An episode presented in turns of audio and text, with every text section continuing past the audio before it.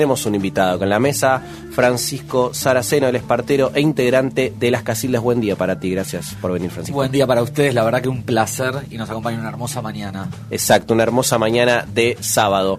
Él es de Las Casildas, vamos a escuchar de qué se trata o de qué hablamos cuando hablamos de Las Casildas. Las Casildas es una agrupación feminista fundada en 2011 por Julieta Saulo e integrada por personas de distintas disciplinas. Desnaturalizar y desconstruir la violencia obstétrica es uno de sus objetivos y algunas de sus acciones para lograrlo, trabajar sobre la difusión y visibilización de los derechos sexuales y reproductivos de las mujeres y familias, con especial atención a los procesos de embarazo, parto, lactancia y crianza. Bueno, escuchamos ahí em, algo de las definiciones en torno eh, a qué es las casildas, qué implica la organización y algo breve de la historia. Quizás eh, la primera pregunta es por qué tenemos que hablar en esos términos, por qué hay que hablar de parto respetado. Y porque claramente estamos en un país o, en una situación, hasta mundialmente se puede llegar a hablar, muy problemática en torno a los nacimientos. Em, yo hace poco acabo de presentar, por ejemplo, un libro y arranqué la presentación diciendo una frase de Susie Shock que decíamos, no queremos ser más esta humanidad. Y yo como partero cuando presento el libro decía, no queremos más estos nacimientos. Eh, nacimientos que se están apoyando en costumbre y no en algo científico. Nosotros de las Casildas tuvimos la suerte por ahí de, de, hacer dos relevamientos de violencia obstétrica y los datos que vamos encontrando son tristes. Eh, como decían antes, ya que pude ir escuchándolos, eh, nada, esto que decía la compañera antropóloga es, es en base a la garantía de los derechos de esas mujeres que se vulneran, piensan que en Argentina nace por minuto un, bebé, una beba. Eh, en donde la mujer no es protagonista, la mujer no decide, la mujer no tiene esa información, que claramente tenemos que hacer ahí un mea culpa a los profesionales de cómo trabajamos. Ella también ponía esta compañera antropóloga en cómo se están formando y eso no es un detalle menor. Venimos de las facultades que hoy forman a los profesionales uno tiene que saber y entender que es una lectura que es una institución totalmente patriarcal, hegemónica, verticalista, y así nos forman, y así salimos a trabajar a la calle. Y también hay que entender que estamos en una sociedad patriarcal, entonces en la escena de los nacimientos las vemos a las mujeres como un objeto, eh, se ata las piernas, se mira para arriba, digo, no es protagonista de uno de los momentos más importantes de la sexualidad. Entonces hay que entender que claramente el, el patriarcado acá atraviesa. Parto y sexualidad, tipo, dos mundos distintos, eh, separados, alejados. ¿Por qué no, digamos? Sí, y, es claro, bueno, por ahí hay que entender también que ahí la sexualidad sigue siendo tabú. Digo, lo bueno por ahí en Argentina, a mí que me, me toca viajar bastante, es decir, somos pioneros a nivel de leyes qué loco que son leyes que no se cumplen. Tenemos la 25929, que es la que hablan ustedes, la de parto respetado.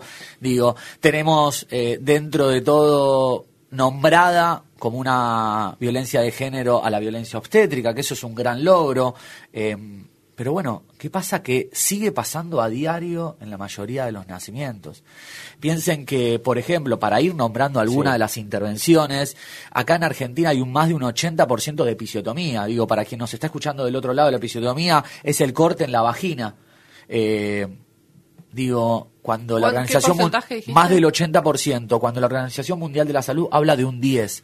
Acá entendemos para que se entienda que los profesionales de la salud, si una mujer pare por primera vez, hay que cortarle la vagina porque si no ese bebé o esa beba no va a salir.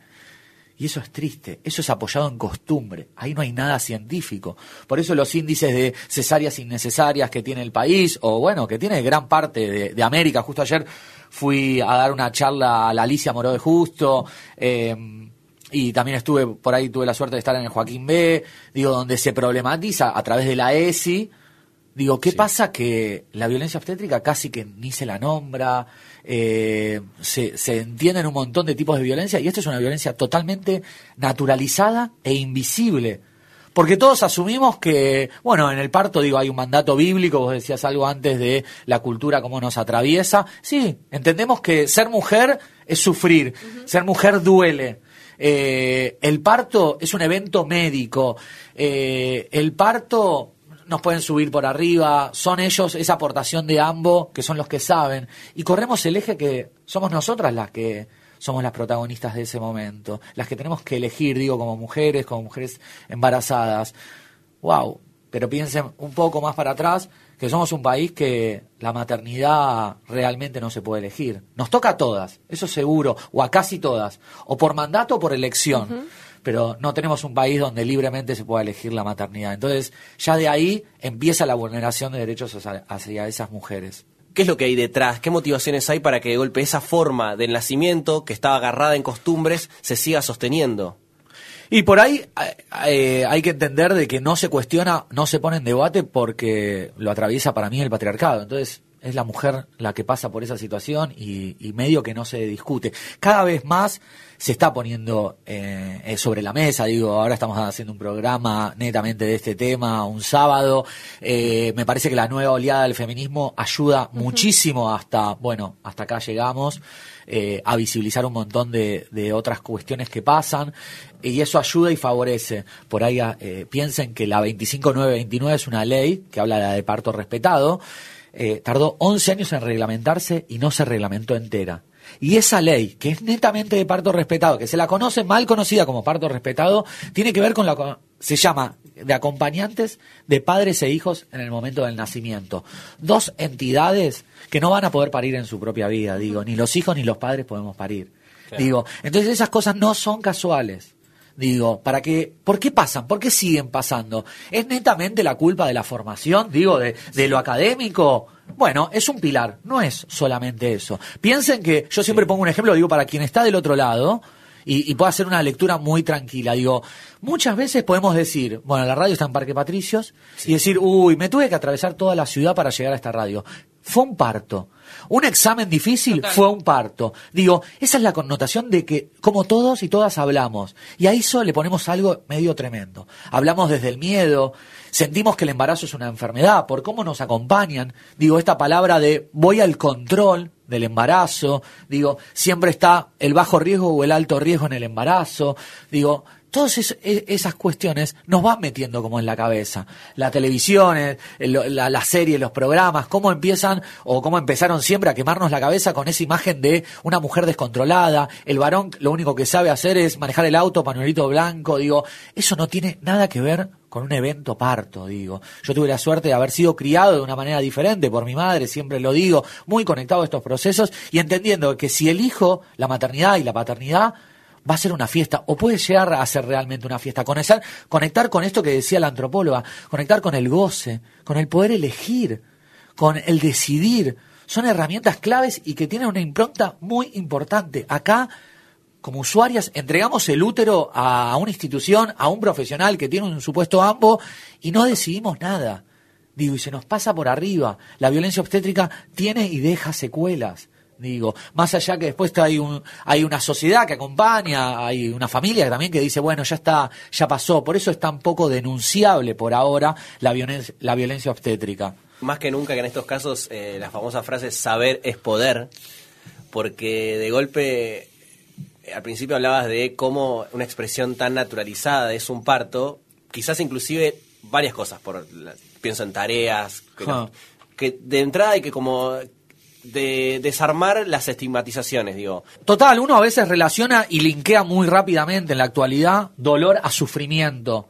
Obviamente que dolor puede haber, pero se puede atravesarlo. Hay maneras, hay herramientas, hay manera de, de entender que, bueno, ese dolor va, va a llegar un niño o una niña y además es, es, algo que uno está esperando. Pero conectar con el sufrimiento es otra cosa. Y ese sufrimiento, yo justo hablo en la Facu sobre violencia obstétrica, está muy relacionado a un mal acompañamiento. Esa mujer que dice, uy, la pasé tremendo, fue tremendo. Si uno empieza a, desglosar eh, ese relato, en el general fue una mujer que estuvo mal acompañada, estuvo sola, eh, no, nunca le informaron, nunca entendió lo que estaba pasando. Digo, y hay un sistema claramente que opera y trabaja para que eso sea así, para que la mujer no se dé cuenta el poder que tiene realmente. Cuando una mujer elige, se informa, se empodera, realmente se da cuenta que puede con todo. En la sociedad que estamos actualmente no, no convendría eso, me parece. Una cosa es el momento del parto y el parto respetado, y además es todo lo que atraviesa la mujer desde el primer momento que se hace un test o va y se saca un, análisis de sangre, todo es algo médico. Está muy poco vinculado con el deseo, con las ganas, con qué te pasa a vos, con esa situación, digamos. Me parece que si uno, una tuviese la información o, nos formásemos desde chiquitas, eh, pensando en qué es lo que queremos, vos podés elegir, en todo caso, si te querés dar, ni, siquiera sé cómo se nombra, la peridural o no, digamos, como me parece que son elecciones que una tiene que poder eh, hacer. Y lo que pasa es que vos llegás y no podés elegir. alguien te grita o, no, y en función de eso es el parto que tenés. Siempre hay tiempo para informarse, pero pareciera que en la actualidad no, recién nos empezamos a informar con nueve meses. las mujeres. Total. Los varones, y digo, si existe ese compañero dentro de lo que sea una pareja heterosexual, se empieza a informar mucho después. Todavía ni cae con la noticia porque no entiende qué hay ahí adentro, cómo se mueve, en el general, digo. Entonces, digo, tenemos la ESI, por ejemplo. Es clave que en los colegios se hable. No se habla.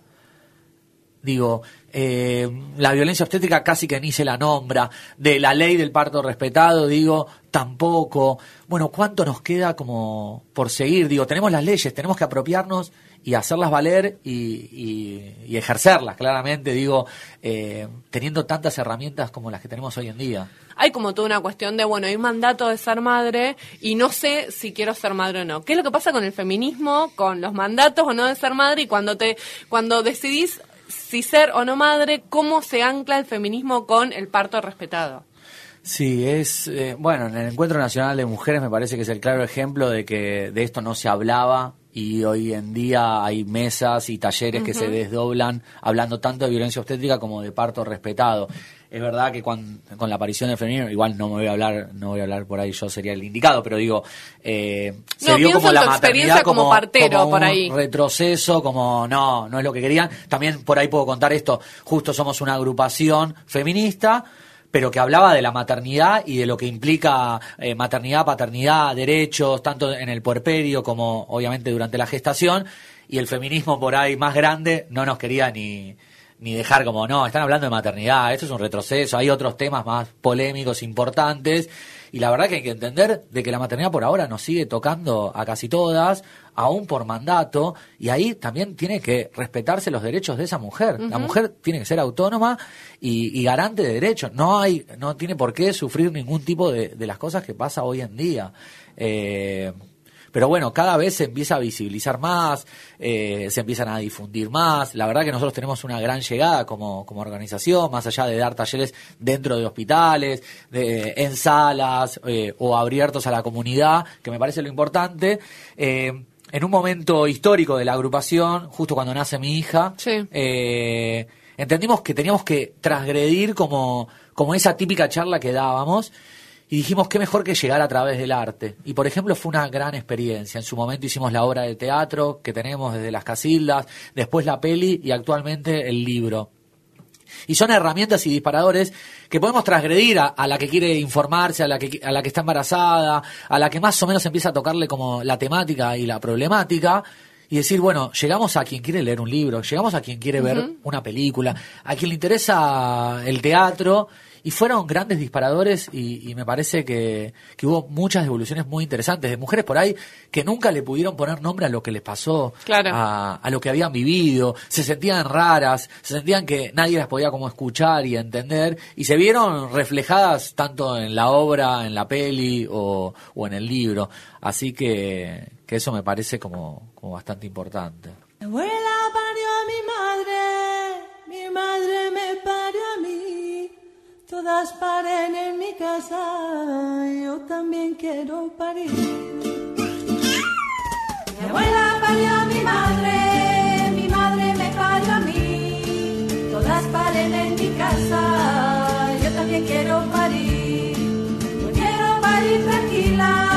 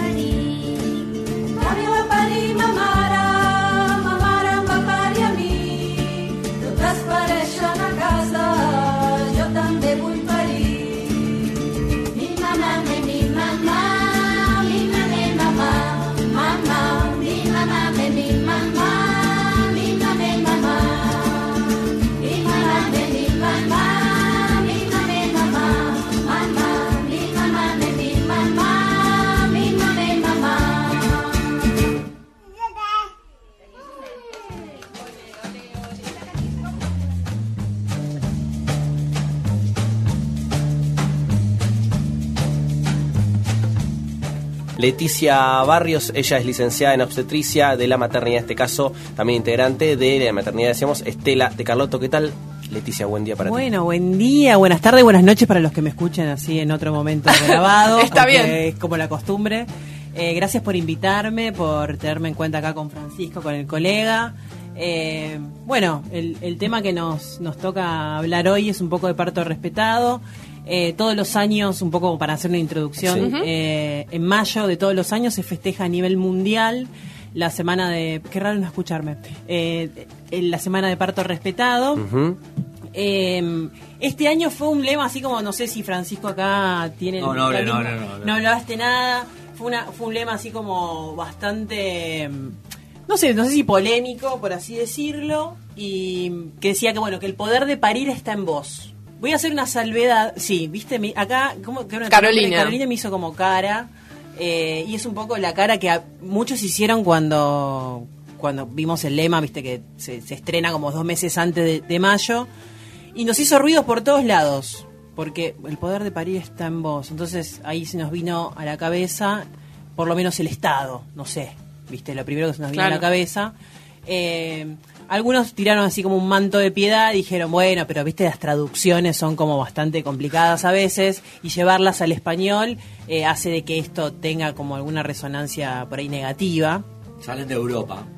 Claro, porque es la, la confederación, creo que Francesa. francesa, eh, es la que lanza todos los años un, un lema distinto. Eh, yo trabajo en una maternidad modelo, eh, estoy muy orgullosa de, trabajar ahí. Eh, para los que no lo conocen, es una maternidad que nació en el año 2013 aproximadamente, 2014. Está en, Moreno, en el partido de, Moreno, eh, segundo cordón del conurbano. Eh, es una maternidad que desde sus inicios, digamos, para ser específicamente hablando, su cultura organizacional, digamos, sus cimientos, eh, están basados en la garantía de derechos. Cuando hablo de garantía de derechos, no hablo obviamente solamente de- del, parto respetado, sino del acceso que, tienen las mujeres y sus familias a todos los derechos que, instaura la ley, desde parto respetado a interrupción legal del embarazo, que también tenemos unos consultorios eh, ahí en, la maternidad. La, la presencia del Estado en, en la maternidad pareciera como que es una especie de lago en el medio del desierto. Me decís, wow, entro acá y querés, te enamorás. Es como decís, eh, este, qué bien. Pero salís un poco y te vas a 15 minutos de, de 15, 20, media hora. Vas a otros hospitales de, de la zona y ves que esto no sucede. Y en los talleres de preparación para el parto que, que hacemos en, en la maternidad, hablamos de, de esto, de los derechos de la ley 25.929, que es la ley de parto respetado, derechos de padres e hijos al momento del nacimiento, para un poco empoderar a, a las familias y a las mujeres en cuanto a sus derechos y que puedan ser ir a reclamarlos donde, digo, a toda institución en todo el país. Claro. Pasa que pareciera que acá el teléfono rojo funciona solamente en Buenos Aires, que también cuando uno pasa las fronteras de, la provincia y se va a otros lugares, ve que esto realmente es algo que no sucede ni siquiera como una utopía. Eh, La maternidad tiene la posibilidad hoy día, junto con UNICEF y otras, digamos, eh, eh, convenios que tiene con el Estado y demás, de ir a replicar o ir a mostrar su modelo de atención a otros hospitales de la Argentina.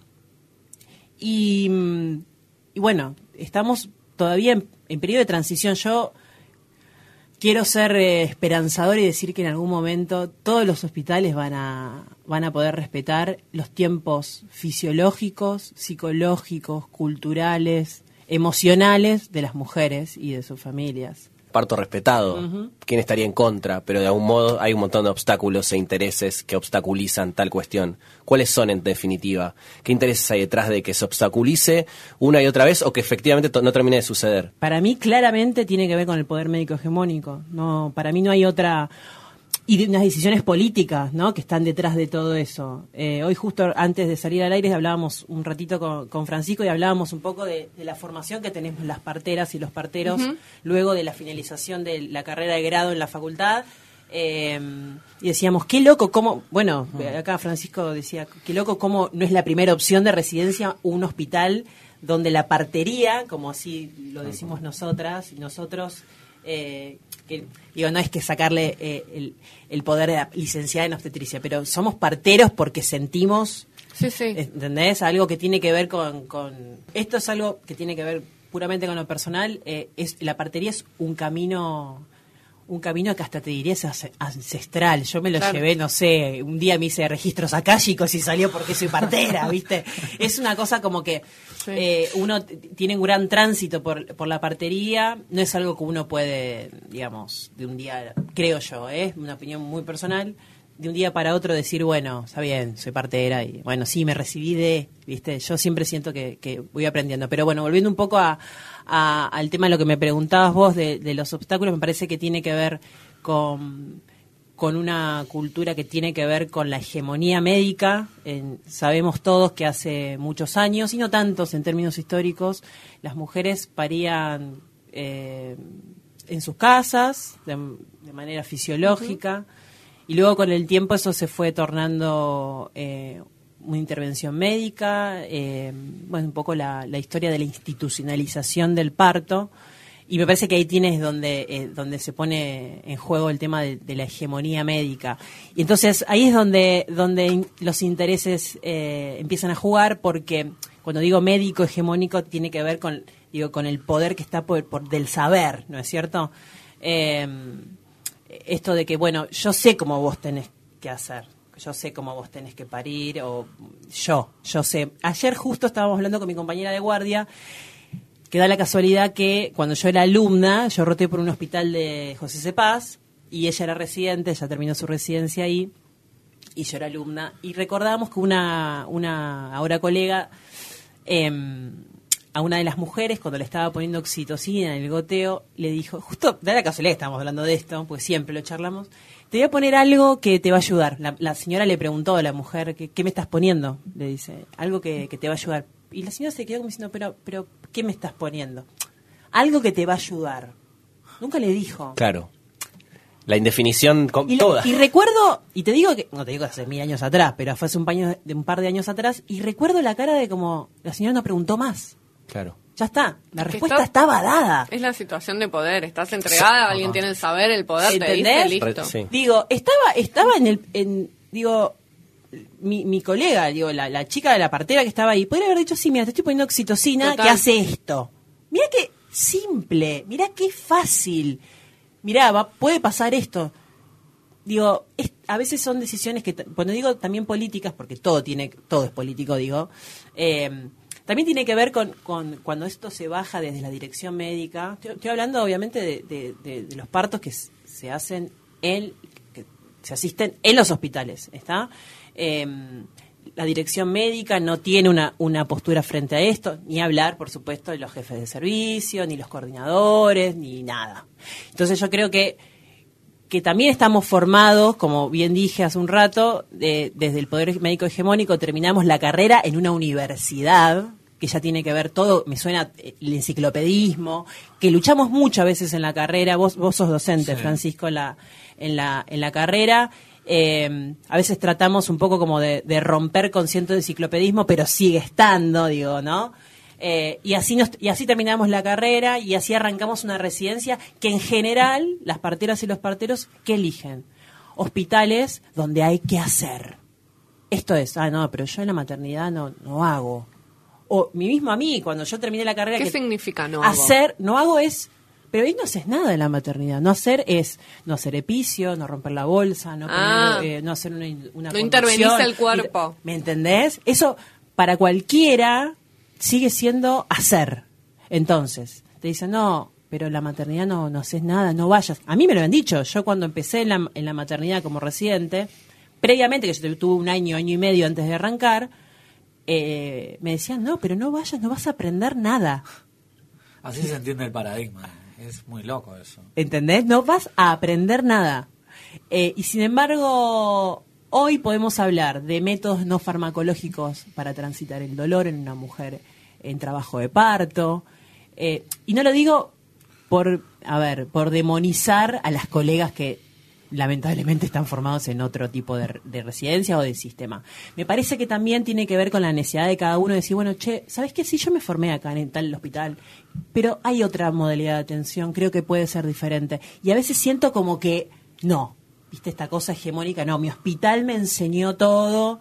Pero eso te digo, es un gran cambio que tiene que ver primero con lo político, con la presencia del Estado, porque las leyes están, el marco legal está, y después también son decisiones meramente personales. Pero bueno, e- es muy importante cuando, cuando una institución, desde sus cimientos, tiene este, este, este, esta cultura, organiza, se organiza de esta manera para la asistencia de, los nacimientos respetuosos. Y digo, cuando digo nacimientos, me refiero tanto a los partos vaginales como a las cesáreas.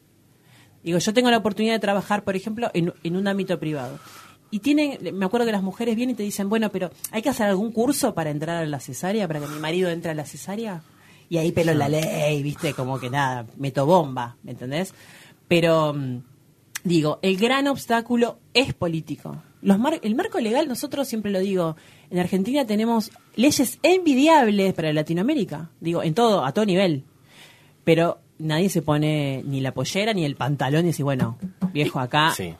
Y ahí están los cargos ejecutivos, digo, la reglamentación de una ley, no Obvio. deja de ser una decisión política. Pero digo, ¿da votos hablar de, Y parto respetado? Claro. No. Digo, no es. Bueno, pero no da votos hablar de aborto tampoco. Ahora sí. no. Hasta hace un tiempo parecía que sí. Sí, sí, sí, sí. Igual me parece que las dos son bastante parecidas, digo, a nivel de que hay que hacer visible a la mujer que está totalmente invisible y que la mujer elija y que sea autónoma. Esto es lo que hablamos al principio. Entender desde esa concepción de que la mujer es la que elige. Nosotros acompañamos, asistimos, no hacemos nada. Hay un lenguaje que a veces, yo siempre digo, hablamos y se ve reflejado en cómo vivimos Sí. y vivimos como parimos. Entonces estamos en una sociedad muy violenta, vamos a parir de esa manera, me parece. Y en esto de que a veces entre mismos profesionales es, bueno, ¿cuántos partos hiciste? Che, ¿cómo hiciste partos hoy? ¿Hiciste ta-?" todo? No, invisibilizamos todo el tiempo a la mujer. Y eso es lo que tenemos que cambiar. Que sea una mujer autónoma, garante de derechos. Que ella pueda elegir desde una maternidad, por eso la ley, y después a cómo quiere transitar esa maternidad. Yo me quedé pensando en la formación que tienen Mm. ustedes, digo, ya sea un- una universidad pública o lo que sea. ¿Cómo, ¿Qué disputas se hay adentro? Porque me imagino que ustedes eligieron formarse de otra manera o especializarse Mm. en otra manera. ¿Qué disputas se puede dar ahí adentro? ¿Salen todos autómatas que van todos y todas que van a hacer tipo partos intervencionistas o, o cómo es esa formación? El modelo es totalmente, como dice, dije al principio, es totalmente, bueno, hegemónico, verticalista e intervencionista. Después por ahí, lo que siempre decimos es que tratar de, de no quemarse, obviamente que hay que aprender un montón de cosas para después poder asistir de la mejor manera, para poder darle todas las herramientas a esas mujeres, a esas familias, eh, desde nuestros lugares. Me parece que se está poniendo cada vez más en jaque. Yo por ahí viví toda una construcción de la facultad en estos últimos años bastante interesante. Al ser docente veo nuevas camadas de parteras y las últimas dos camadas me parecen alucinantes y son mujeres que se cuestionan. Digo, yo por ahí pongo en jaque mucho, eh, más allá de que es solamente una materia dentro de muchas, eh, ¿Cuál mucho era? ¿Cuál era que no recuerdo? psicología evolutiva ahora. ¿Dónde das? Yo en la Facultad de Medicina, en la UBA. En la UBA, En la UBA. bien. No hay muchos lugares en la Argentina que se pueda estudiar para ser partera. Eh, así que son muy poquitos. Pero digo, por ahí eh, eh, la materia empieza a problematizar un poquito más allá de la violencia obstétrica, empieza a problematizar un montón. Yo siempre veo como nosotras vamos a ser quienes estemos en esos nacimientos, entonces tenemos que llegar despejados de un montón de cosas, de nuestra sexualidad, como decía al principio, de sanar un poco nuestro nacimiento para poder acompañar ahí. Y también empezar a meter un tema como bastante político, en decir, las, par- las parteras somos todas parteras, la gran mayoría son mujeres, salvo raras excepciones. Entonces hay, hay algo de que somos mujeres. Si nosotras en nuestra vida no somos eh, autónomas, garantes de derechos, ¿cómo voy a generar un ambiente autónomo para que esa mujer se pueda empoderar? Entonces, es eso otro para mí de los temas que es clave. Eh, problematizarnos a nosotras mismas para después poder empezar a trabajar de una mejor manera para empezar a cambiar el paradigma. Eh, pero bueno, se están dando como, como peleas. Siempre digo, actualmente, cuando yo me empecé a formar, eran todos médicos. Eh, yo fui muy crítico de la formación que había en ese momento. Actualmente son mayoría de parteras. Por lo menos ocho docentes elegimos gestar y parir de una manera totalmente diferente. Y eso va dejando una impranta eh, a las futuras parteras. Y hace un par de días tuvimos como una especie de festival por, porque nuestra ley en ejercicio se está debatiendo en senadores, que es importante. La autonomía de la partera como profesional eh, estaba lleno, lleno de estudiantes. El miércoles, ¿no? Sí, ahí en el Congreso. Y fue alucinante ver a tantas parteras que se están formando meterse de lleno en esto de decir, bueno, hay que seguir luchando y cambiando nuestra ley.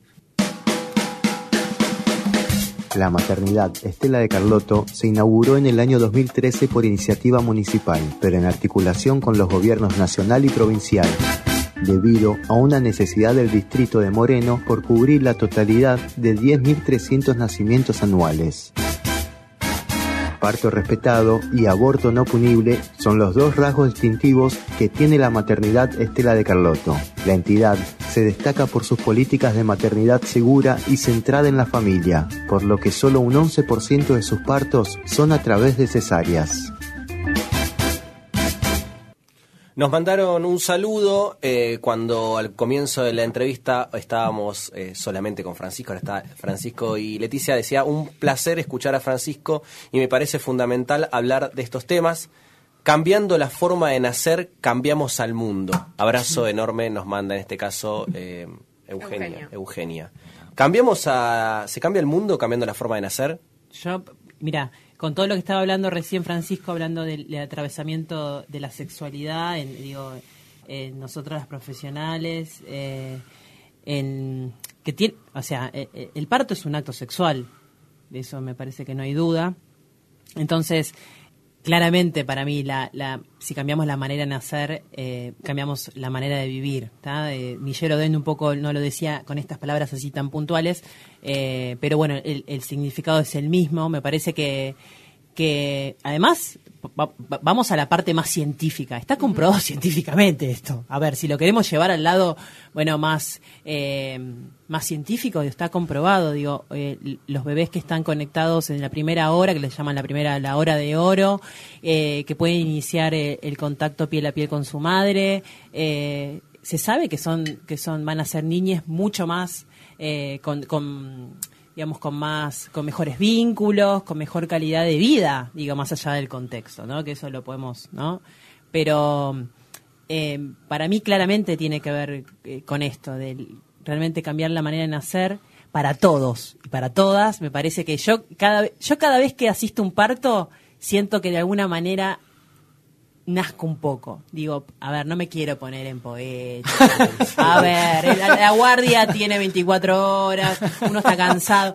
Pero la realidad es esta, a veces cuando te encontrás con situaciones que no son las mismas que en otros, realmente no son las mismas que en otros hospitales. Y Francisco, tuviste la oportunidad de, obviamente, de ir a otros hospitales a ver Sí. cómo se asisten los partos.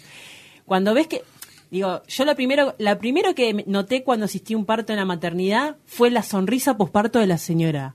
No lo podía creer, digo, esta señora está sonriendo y tuvo un trabajo de parto de no sé cuántas horas, ¿me entendés? Digo, eh, eso es lo que, lo que más me llamó la atención, digo, eh, en comparación a otros hospitales. Em, Por eso digo, me parece que nuestro gran trabajo, esto es un momento súper importante, poder estar en un medio de comunicación, cual sea. Yo también tengo un programa de radio los martes en los que, en otra radio donde puedo hablar a veces también de esto, no siempre todo el tiempo, porque bueno, el programa va de otra cosa, pero poder abrir siempre la ventanita del repensarnos, el reflexionar de cosas que no, que, que, que naturalizamos. Eh, sobre todo el tema, por ejemplo, el del tema de la cesárea, que también hay una cosa como muy es muy cultural. Digo, nosotros en Argentina tenemos eh, más del 50% de nacimientos por cesárea. Ni eh, o sea, en el privado, eh, mucho más del 50%. Eh, y no tiene que ver con, con digamos, con el, el riesgo del embarazo, ¿se entiende? Digo, las mujeres, por ejemplo, en el, a nivel privado, tienen más cesáreas que partos vaginales. ¿Y esto qué tiene que ver? ¿Por qué? ¿Porque son partos de alto- son eh, embarazos de alto riesgo? No, me parece que tiene que ver con esto otra vez de la cultura, del, del- de la desinformación también. ¿eh? Las mujeres Claro. llegan también muy desinformadas porque tampoco hay un profesional que, que los, los pueda acompañar durante todo el tránsito del trabajo del, del embarazo y poderlos informarlos de manera correcta. Claro, ahí pienso una cosa, eh, la cesárea en sí misma, no sé, corríjame obviamente, digo, la cesárea en sí mismo no sé si sería el problema, sino entonces la capacidad o la posibilidad de elegir o no. Sí, sin duda. O sea, la cesárea en sí misma no es un problema, sino No, de qué la modo. cesárea, a ver, es una cirugía que, que tiene sus indicaciones. Si, digo, si tiene que ir una cesárea porque tiene una indicación médica que así lo requiera, obstétrica que así lo requiera, bueno, está el quirófano. Pero esto no, sabemos todos que no pasa así. La- eh, tengo experiencias miles hasta de familiares, no sé, ecografía en la semana 17, qué bebé grande el tuyo, ¿eh? Ya está, le pusiste la semillita a la señora, a la mujer, que ese bebé ya es grande. Y que, ah, mirá, y que tenés una... Tengo una, situación con una, una señora que estaba acompañando, una cesárea anterior, eh, de hace cuatro años, quería buscar un parto en, e- este embarazo, un parto vaginal, quería tener la posibilidad de, tener un parto, y los dos médicos, los dos una médica que le dijo, bueno, si te la bancás, así, con estas palabras, y el otro le dijo, bueno, mira, yo te, te voy a operar, ¿y por qué? Y porque tenés muchas chances de morirte en el parto, le dijo. Divino. Esa, pero te das cuenta con la violencia con la que accionan eh, estos profesionales a la hora de que la mujer pueda decidir. Digo, vos como profesional podés decir, bueno, mira, estas son tus posibilidades de parto porque no sé, porque hay una estadística que dice que... ¿Me explico? Pero le dijiste a la señora desde que se va a morir el parto. No hay mucha posibilidad Claro. de elección. ¿Me, me no. entendés? Y, a- y encima coercitivo, porque es desde el miedo. Vos le estás diciendo a la señora, no, operate conmigo porque si no te vas a morir. Me- Imagínense, hay algo, eh, ayer lo decía en el Alicia, en el Instituto, en el Instituto Superior, y mm, en Argentina, en este tema, sobre todo, la palabra respeto es muy loco que genera miedo, genera que se puede como elegir. Uno, volviendo a esto que decíamos del parto respetado y las leyes, nada, cualquier embarazada va y le dice a su médico o a su partera como, bueno, yo quiero parto respetado. Ah, no, no. Estás exponiendo a tu bebé. No, vos estás loca. Yo no Es hago eso. Yo, Yo no, no hago hago eso. eso. Yo digo, es en el único momento, porque si hubiéramos entrado a la radio y decir, che, esta conversación de hoy la hacemos con respeto, ¿no? No. ¿Sí? No, me voy. Me voy. No, me A mí me gustan bien irrespetuosas las ¿Se entiende? Hay algo hasta esquizofrénico para los profesionales porque seguimos no entendiendo que es una ley que implica que la mujer sea garante de derechos y que pueda elegir. Elegir. Siempre volvemos a lo mismo. Y esto es increíble. Es lo mismo que yo diga, bueno, ahora cuando nos volvemos a San Miguel con Leti, bueno, no respetemos ningún semáforo Claro. rojo, aceleramos más. No, hay una ley de tránsito, hay una multa. Acá los profesionales podemos hacer lo que querramos. No hay quien nos juzgue. No, hay, no es denunciable, por eso la violencia obstétrica es tan invisible. Porque imagínense que a las mujeres, después de vulnerarlas, después de vulnerar a sus hijos y, y a sus hijas, terminan saliendo de las instituciones agradeciendo. Sí, Ay, por suerte me operaron, por Sí, suerte sí, se me subieron encima, por suerte me ayudaron, porque nosotros hablamos así. No, te estamos ayudando, estamos haciendo lo mejor para vos. Digo, wow, estamos haciendo costumbre, no estamos haciendo ciencia, ninguna. Si tenemos los índices de cesárea como contaba Leti, si tenemos los índices de episiotomía como los que contaba yo antes, Eso no es ciencia, estamos haciendo costumbre. Y además hay otra violencia, para mí, hay otra violencia cuando se va, que tenés que superar rápido lo que te pasó. Ah. Porque tenés un, te- el puerperio, tenés una nena, tenés que hacerte cargo. Como que son unos niveles de violencia que va atravesando la mujer que es como muy... Ni hablar, y es algo que también todos los profesionales tienen que saber manejar un poco, es cuando las mujeres deciden volver a quedar embarazadas, por el motivo que sea. sí, claro. Tenés, digo, en, no sé, te cae en la guardia una mujer de 21 años con tres cesáreas anteriores. Y dices, ay, pero ¿por qué? ¿Qué falló? Bueno, a veces no falla nada. A veces esa mujer quiso embarazarse tres veces al- a los 21 años. Y eso es algo que también tenemos que empezar, digo, que ta- estamos hablando de lo mismo, digo, el respeto por el otro y decir, bueno, fue decisión de la mujer. Claro. ¿Me hay una entendés? Claro, como si fuese una, como si hubiera una decisión incorrecta en ese sentido. Y además hay algo que atraviesa eso que se llama paternalismo. Digo, y hay que entender que es una mujer que está decidiendo. Digo, nosotros nos Sí, forman claro. como agentes adoctrinadores de esas mujeres y somos quien retamos, juzgamos y señalamos. Dentro del Observatorio de Violencia Obstétrica que estamos nosotros, eh, hay dos causas que se ¿Qué- recrudece. qué es el observatorio? El observatorio se desprende de las casildas y tratamos de hacer relevamiento de todo lo que implica violencia obstétrica en el país. Por suerte hay varias compañeras a lo largo de, de otras provincias que nos ayudan y no- nos acompañamos mutuamente y tratamos de poner en estadística, porque era muchas la pasan mal en los partos. Bueno, vayamos con estadísticas a poder cambiar un poco a nivel de leyes y de normativas, de protocolos, de lo que está pasando. Es otro tipo de discusión más política que uno da. Y... Eh, para, ahora me mareé con lo que... con Porque lo que- hablas mucho, eh, Francisco, entonces te enredás en vos mismo. Me enredo. Eh, para, iba a decir algo de... Yo te hago una pregunta, usted pe- pe- pensaba, tratar de recordar, pero me quedé pensando en cuáles son los mitos con los que, digo, tiene un médico o quien sea, que vos le decís quiero un parto respetado, y dices, no, yo eso no. ¿Qué, ¿Qué piensan? O sea, ¿qué es lo que pasa ahí? Porque hay, hay una ley que habla, digamos. Bueno, digamos. no. Bueno, ya dijiste ley que habla. Ya, eh, No habla la ley. No, no, no sé si saben si existe y la verdad que a veces siento que no quieren saber mucho de esa ley, porque además tratan a las mujeres que deciden tener un parto respetuoso eh, como hippies. Hay como una como una idealización de que la mujer que, ne- que no quiere intervención médica en el, en el nacimiento o que va a parir en la casa. Olvídate, es una loca hippie que quiere que es una loca, básicamente. Sí, Esa es la palabra. hay Para algo- mí, sí, es que mi prejuicio era ese, o sea, haciendo la pregunta pensaba que uno de los prejuicios es son todos unos hippies que quieren tener niños en su casa y muchos se mueren. Como a- así de, de bruto. Y bueno, pero porque que ese es. el- un poco ley. la... No, ¿qué es lo que piensan los médicos dicen cuando parto dicen parto respetado? Eso como decía Leti, por un lado no se, no se habla, sobre todo en la parte de medicina, realmente de medicina, los que son ginecólogos y obstetras, no hablan de leyes, no saben que le, para, trabajamos para gente que no sabemos qué, qué leyes tienen, Claro. digo, y se las vulneramos claramente, eso por un lado. Lo que iba a decir antes, perdón, eh, es que desde el Observatorio de Violencia Obstétrica y la estadística que tenemos, hay dos causas que se recrudece la violencia obstétrica y una tiene que ver con las mujeres que pasan por un aborto y llegan a una institución, es decir, mujeres que decidieron interrumpir su embarazo, entonces nosotros las juzgamos doblemente, ah, lo quisiste hacer y ahora estás acá. Y la otra causa son mujeres que vienen de un traslado de un parto en casa, eso es claro. Ah, entonces claro. se recrudece, ah, querías parir en tu casa, tipo Claro, como claro. las castigamos. Hay una especie de revanchismo ahí. Total. Y eso está demostrado a nivel como de estadística, digo, por un lado. Y por, volviendo a lo que ¿Tenés decía... número, Francisco? ¿Algo que recuerdes? Por, ¿Un po- número? por ahí... No, no, es que la cifra de, Ah. de violencia obstétrica aumenta cuando vienen de esas... eh, vienen de esas situaciones. Y como decía Caro, cuando hablamos de parto respetado, a veces se piensa si es parto cesárea, a veces se piensa si es en un hospital o es en un parto en casa.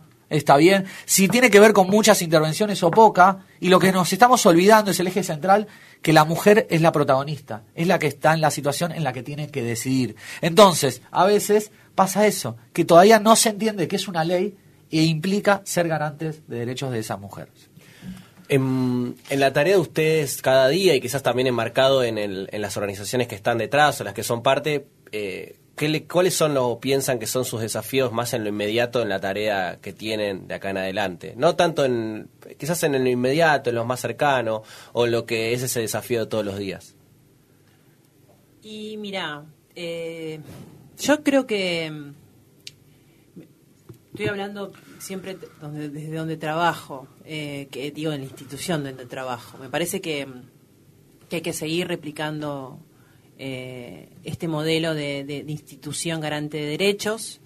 Eh, tiene que ver con, con decisiones meramente también eh, políticas eh, del Estado para poder llevarlas a cabo. Uno no puede tapar el sol con un dedo.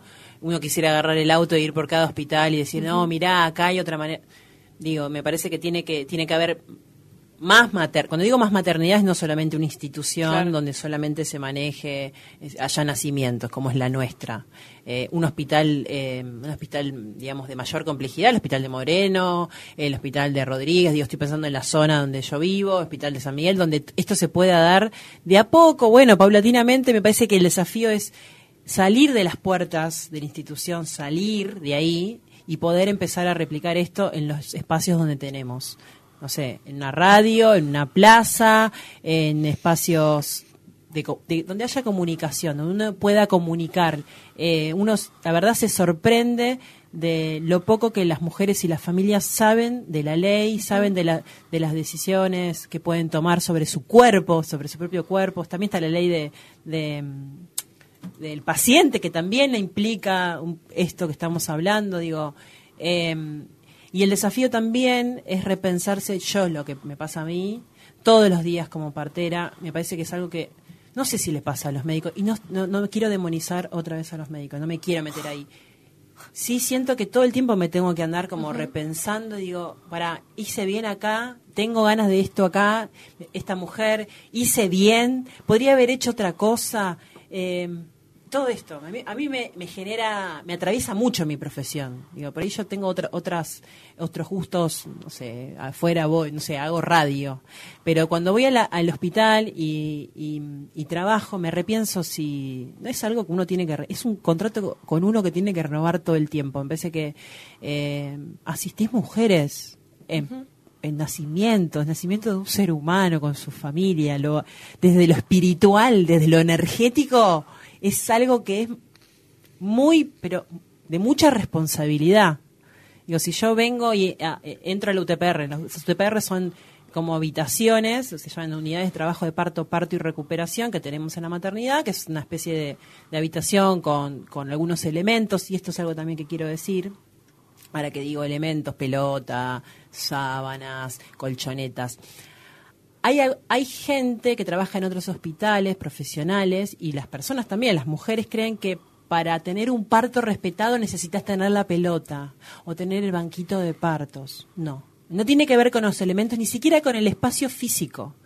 Tiene que ver con que ese nacimiento sea respetuoso de esto, de los tiempos eh, fisiológicos, eh, culturales, emocionales, psicológicos. No importa si es en este eh, pequeño lugar si podemos bajar las luces, si podemos no hablar del asado del domingo, si podemos hablar bajo, si podemos no hablar, no hablarle a la señora, ¿se entiende? Digo, esto tiene que ver con, el- con respetar el momento en el nacimiento y la decisión que la señora quiera. ¿Quiere parir acostada? ¿Quiere parir en cuatro patas? ¿Quiere parir en el baño? Bueno, dale.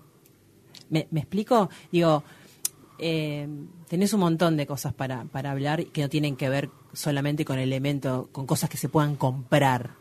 ¿Está? Tener el banquito de parto no asegura tener un parto respetado. ¿Me, me entendés? Sí, sí, claro. Eh, entonces me parece que el, el desafío de, de todos y de todas los que asistimos nacimientos es repensarnos todo el tiempo. Me parece que, que es algo que uno tiene que trabajar me parece que eso. Y bueno, y esto, y comunicar e ir por nuestros derechos, digo, el, el de profesionales que eh, siempre en la, en la medida en que nosotros también tengamos más libertades, vamos a poder brindarle la mayor ca- calidad de atención a las mujeres. La ley que se está queriendo, o sea, que va a ir al, Senado para la otra media sanción, es una ley que ya más de aproximadamente ocho veces ya estuvo en este en este esta instancia y que se fue para atrás Eh, y la realidad que tenemos el, el, el ejemplo de la provincia de Buenos Aires en la provincia de Buenos Aires las parteras en los parteros gozamos de más eh, de más recursos, digamos. Tenemos una ley mucho más amplia, podemos prescribir medicaciones con un vademecum obstétrico pequeño, obviamente, pero que hacen a la labor mucho más ágil. Podemos eh, prescribir anticonceptivos. Nuestro, nuestro gran eh, formación, no tan solo en la facultad y en la residencia, es eh, con la educación sexual integral. Y sin embargo, en, en la ciudad de Buenos Aires no se puede prescribir un, anticonceptivo. Me parece ridículo y, y hay que ir por eso, a por ellos. Eh, es así. Y así es la manera que nosotros podemos eh, empezar a garantizar la salud de las mujeres que asistimos. Por ahí, desde las casildas, siempre decimos la información es poder y desde ahí seguir caminando, transitando para seguir visibilizando algo que está totalmente invisible. Claro. Eh, ahora estamos también más allá de salir a la comunidad y, y llegar a, a todos los lugares que nos invitan. eh, bueno, estamos dando como formaciones también para profesionales, para repensarnos en esta práctica que decía Leti, eh, que me parece muy, muy importante corrernos de estos privilegios que tenemos como profesionales de salud y bueno, empezar a entender este paradigma en la atención.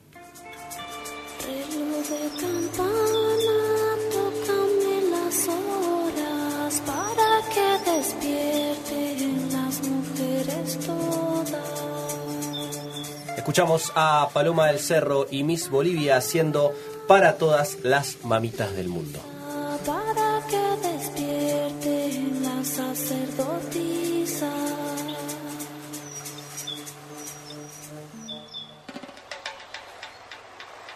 Porque si despiertan todas las mujeres, irán recobrando sus grandes poderes. like a gun.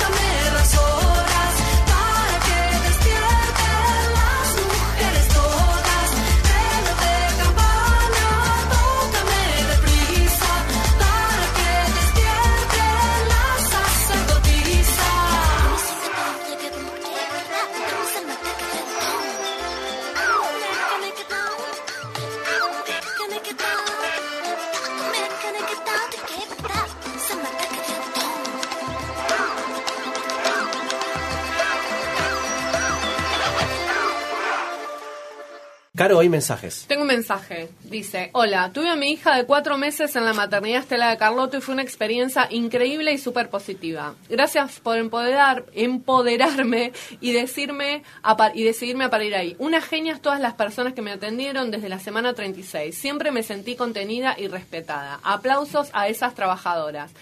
Que pase el Instagram Leticia que la quiero seguir. Muchas Ah. gracias. Las fans. Ah, después pasamos algo de eso. Dale. Justo escuchaba que bien hicieron la tarea, 11% de cesáreas. y recuerdo no hace mucho, en marzo tuvimos un 15%. Uf. Sonaron las alarmas por todos lados. eh, Y también hicimos, ese, ese también es un trabajo que tiene que ver, ¿ves? Con, la, con las decisiones políticas dentro de la institución.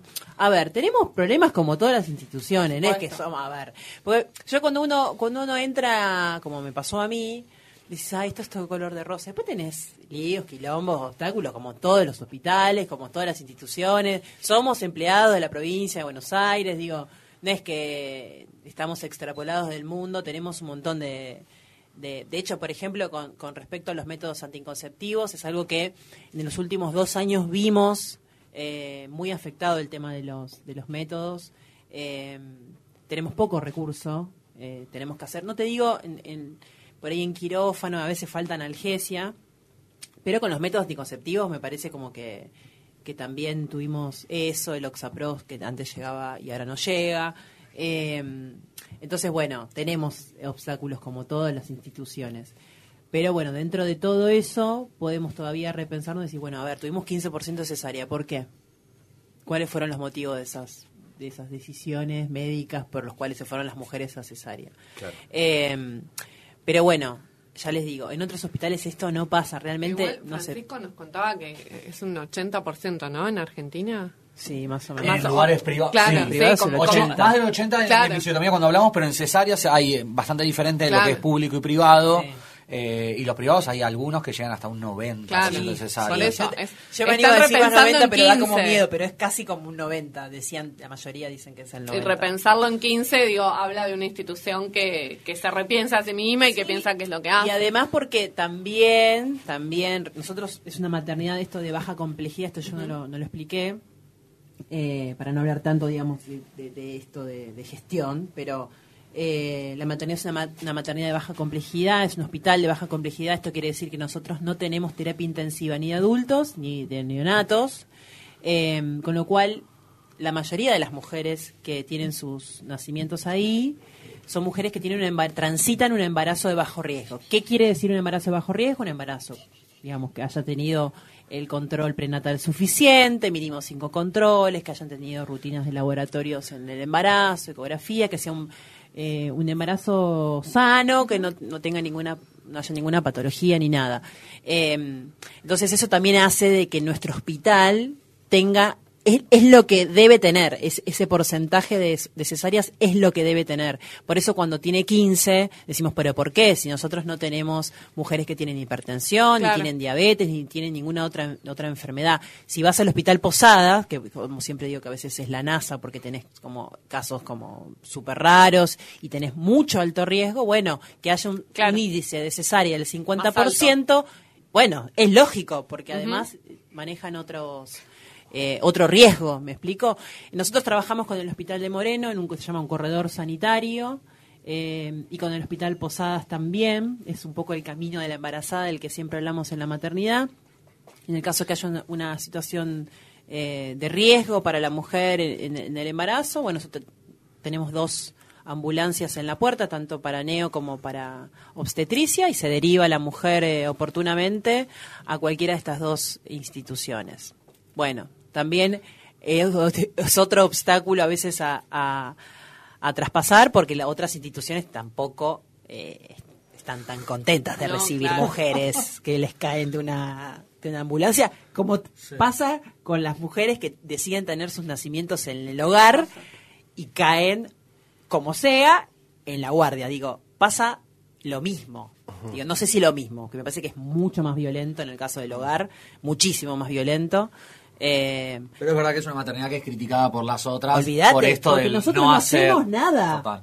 no hacemos nada. Digo, eh, entonces, por eso es un poco la, la crítica hacia el al, al hospital. Entonces, bueno, un poco, eso también son los obstáculos políticos que existen, porque estos son, los directores de los hospitales son los que se, a ver, se tienen que sentar y se han sentado seguramente a hablar. Y sin embargo, sigue sucediendo. Y esto es garantizarle la salud a las mujeres, ¿eh? No tiene que ver con los profesionales. Si una mujer debe estar en un hospital de mayor complejidad, bueno, debe estarlo.